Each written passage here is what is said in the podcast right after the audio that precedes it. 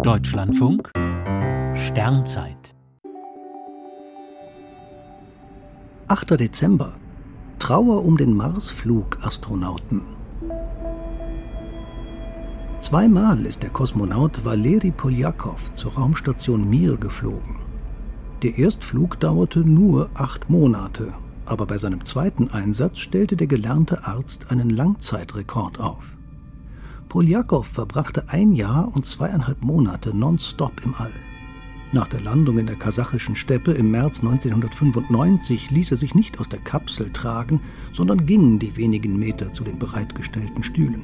Wir können zum Mars fliegen, soll er den beiden anderen aus der Besatzung gesagt haben. Valeri Poljakow ist bis heute der Mensch, der den längsten Aufenthalt im All absolviert hat.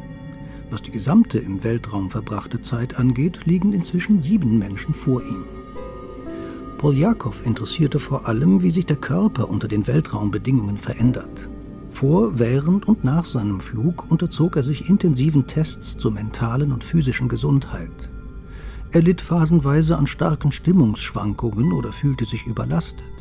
Aber er behielt von seinen beiden Weltraumreisen keine bekannten bleibenden Schäden zurück.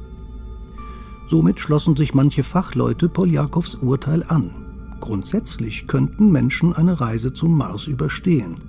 Allerdings wäre ein Flug dorthin noch einmal fast ein Jahr länger als Poljakows Rekordaufenthalt auf der Mir. Die Reise zum roten Planeten erlebt Valeri Poljakow nicht mehr. Er ist im September im Alter von 80 Jahren gestorben. An ihn erinnert in diesen Nächten der strahlend helle Planet Mars.